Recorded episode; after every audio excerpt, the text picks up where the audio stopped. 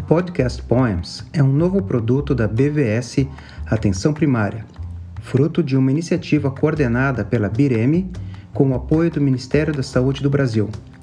Nosso objetivo é aprimorar os conhecimentos dos profissionais que atuam na atenção primária em saúde de uma forma direta e rápida. Vamos apresentar semanalmente o resumo de um poema, na tradução livre, Evidências que Importam ao Paciente. Acesse a BVS APS em aps.bvs.br e confira este e outros produtos oferecidos para você.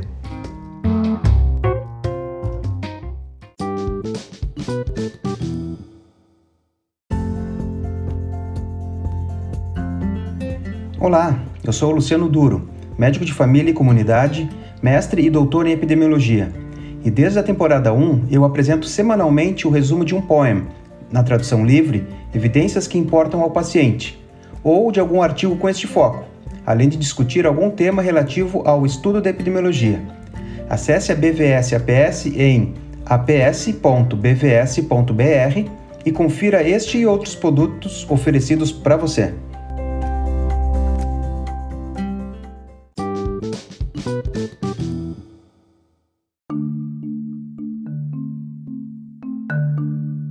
Nesse 13º episódio da segunda temporada do podcast Poems da BVS APS, eu vou apresentar uma revisão sistemática da Cochrane, publicada em maio de 2021, sobre a precisão diagnóstica das concentrações de ferritina, do soro ou do plasma, para detectar a deficiência de ferro ou o risco de sobrecarga do ferro em síndromes primárias e secundárias. Também vou apresentar, na parte da epidemiologia, alguns aspectos relativos aos estudos ecológicos, delineamentos pouco discutidos, porém muito utilizados em epidemiologia social.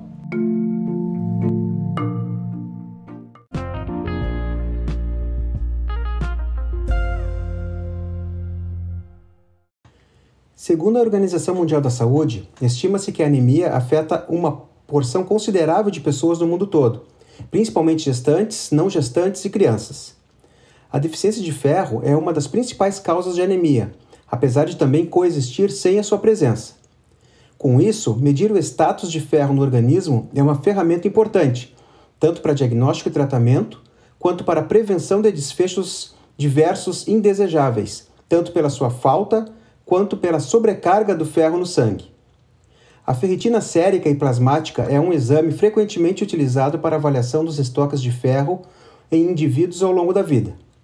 Ela é uma proteína de armazenamento e a sua medição no plasma ou soro reflete os estoques de ferro em indivíduos saudáveis. Ferritina baixa indica deficiência de ferro, enquanto ferritina elevada reflete sobre, sobrecarga de ferro em princípio. No entanto, a ferritina também é uma proteína de fase aguda e seus níveis são elevados na inflamação e na infecção. As medidas padrão ouro para a detecção da deficiência de ferro, como biópsia medular, ou para sua sobrecarga, como a biópsia hepática, não são factíveis no dia a dia, nem de pesquisadores, muito menos de médicos da atenção básica. Por essa razão, ter um marcador fidedigno dessa condição através de uma coleta de sangue simples é de extrema importância.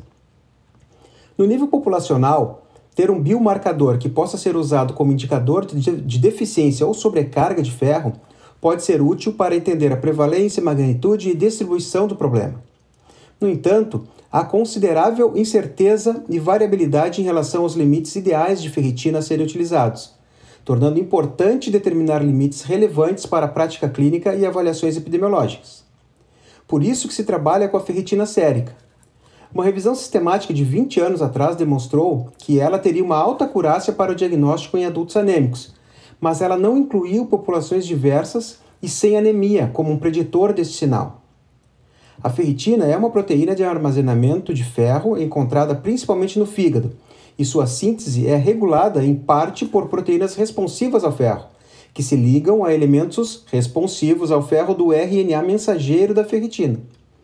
Os níveis elevados de ferro suprimem a ligação das proteínas de ligação do ferro ao elemento responsivo a ele, facilitando a tradução e assim aumentando a quantidade de ferritina sintetizada Inversamente, a deficiência de ferro suprime a síntese de ferritina.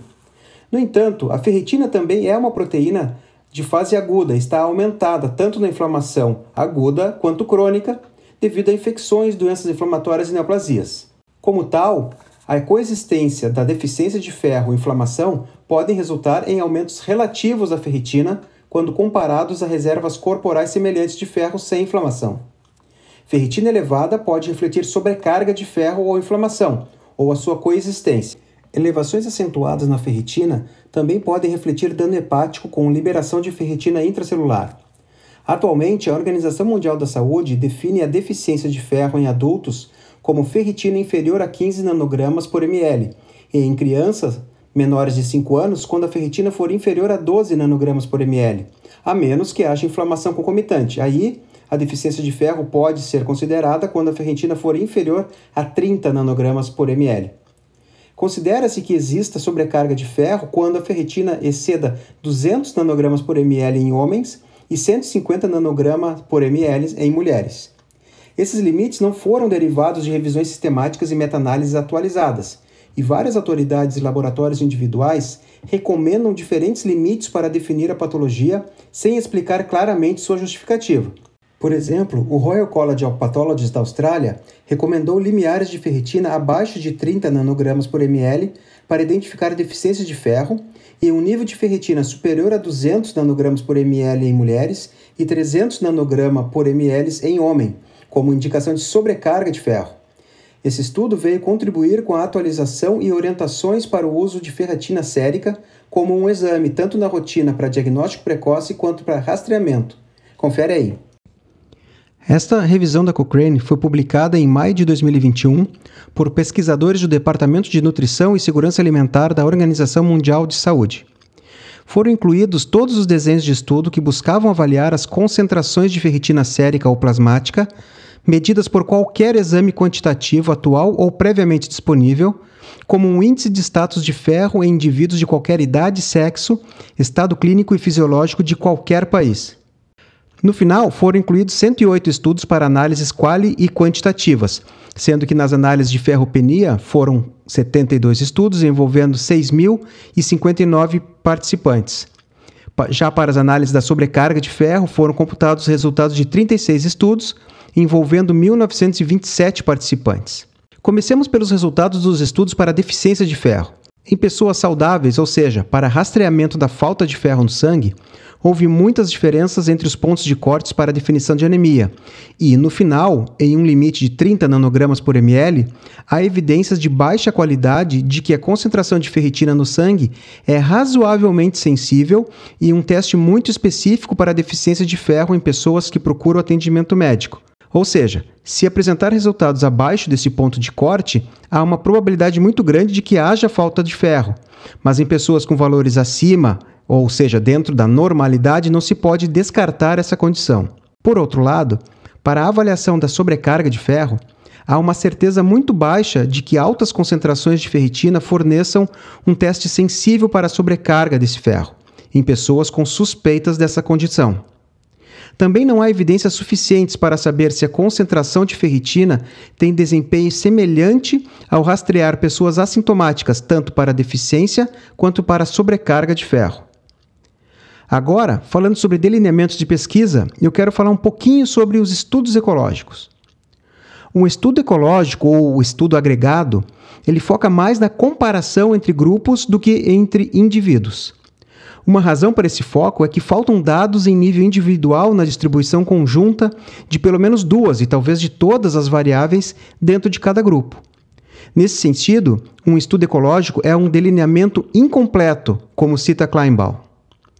Quando um pesquisador busca informações sobre uma determinada pergunta de pesquisa, ele pode buscar fontes dessa informação em nível individual, ou seja, através de dados sobre pressão arterial, peso, altura, etc., de cada indivíduo dentro de uma população, uma amostra pré-selecionada.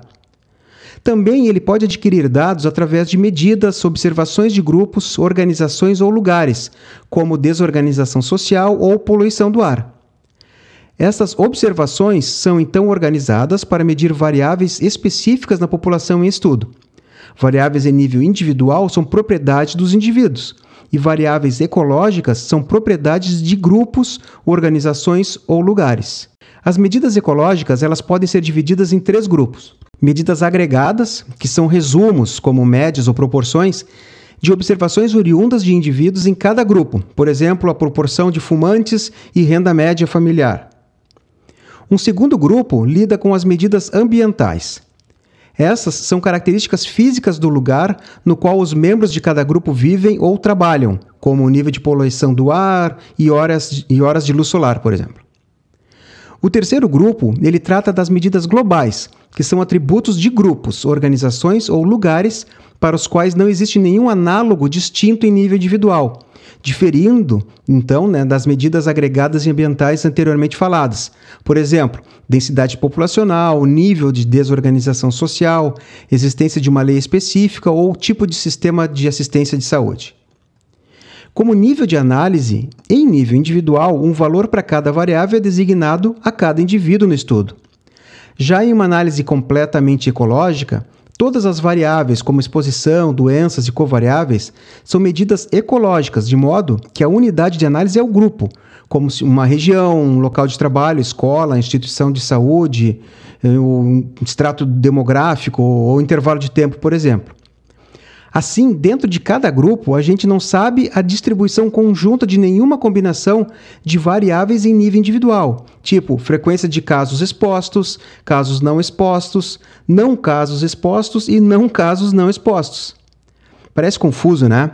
É um pouco, mas é importante se ter em mente que tudo que a gente sabe é a distribuição marginal de cada variável, ou seja, a proporção exposta e a taxa de doença, isto é, as frequências totais. Então, difere dos estudos com análises individuais, onde o pesquisador, através dos resultados obtidos, ele pode fazer inferências biológicas sobre os efeitos nos riscos individuais. Nos estudos ecológicos, ele pode fazer inferências sobre os efeitos nas taxas grupais. Olha só que legal. Eu acho que agora vai ficar mais claro se eu disser assim: se o objetivo de um estudo é estimar o efeito biológico, ou seja, individual do uso do capacete no risco de mortalidade relacionado à motocicleta entre seus condutores, o nível alvo de inferência causal é biológico. Qual o risco de morrer em quem usa capacete e em quem não usa o capacete? Entretanto, se o objetivo é estimar o efeito ecológico das leis de uso do capacete sobre a taxa de mortalidade de condutores relacionados à motocicleta em diferentes estados, o nível alvo de inferência causal é o ecológico. E aí, que tal? Melhorou um pouco? Um fato importante de se observar ao avaliar resultados de estudos ecológicos é conhecido como a falácia ecológica ele lida com a questão da falha das associações ecológicas em refletir o efeito biológico em nível individual. Ou seja, pode-se inferir que se encontrou uma associação dentro de um estudo ecológico e essa associação ser colocada como uma verdade em nível individual, coisa que não pode ser considerada pela forma com que o delineamento é conduzido. Escutem só esse exemplo. Durkheim, em 1951, avaliou religião e suicídio em quatro grupos de províncias prussianas entre 1883 e 1890. Os grupos foram formados classificando-se 13 províncias de acordo com a proporção da, da população que era protestante. A taxa de suicídio estimada, comparando protestantes com as outras religiões, foi de 7,6. Só que essa taxa pode não significar que a taxa de suicídio foi quase oito vezes mais alta em protestantes do que em não protestantes. Ao invés disso, como nenhuma das regiões era totalmente protestante ou não protestante, ou seja, sempre havia um pequeno grupo de uma religião dentro da outra, pode ter sido que os não protestantes, principalmente os católicos, estivessem cometendo suicídio em províncias predominantemente protestantes. É certamente plausível que membros né, de uma minoria religiosa poderiam estar mais propensos a tirar suas próprias vidas do que os membros da maioria. A implicação dessa explicação alternativa é que residir em uma área predominantemente protestante tem um efeito contextual sobre os riscos de suicídio entre não protestantes. Isto é, que haja um efeito de interação em nível individual entre religião e composição religiosa da área de residência. Isso foi posteriormente comprovado pelo mesmo pesquisador em análises individuais, verificando uma taxa duas vezes maior de suicídios entre protestantes em comparação a católicos e judeus. Portanto, os estudos ecológicos são ótimos estudos para levantar hipóteses que, posteriormente, podem ser comprovadas por outros delineamentos mais robustos e têm sua parcela de contribuição com a epidemiologia muito importante. Bom, espero que tenham gostado desse episódio da nova temporada do podcast Poems da BVS APS. Façam seus comentários nas páginas da arroba ou mesmo nas suas redes sociais com o hashtag podcastpoemsbvs. E até a próxima.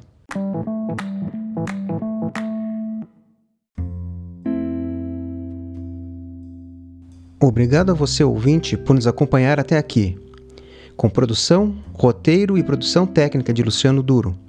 Nos siga nos principais serviços de streaming para ouvir este e outros episódios do podcast Poems da BVS APS. Terminamos aqui um episódio do podcast Poems e esperamos você no próximo.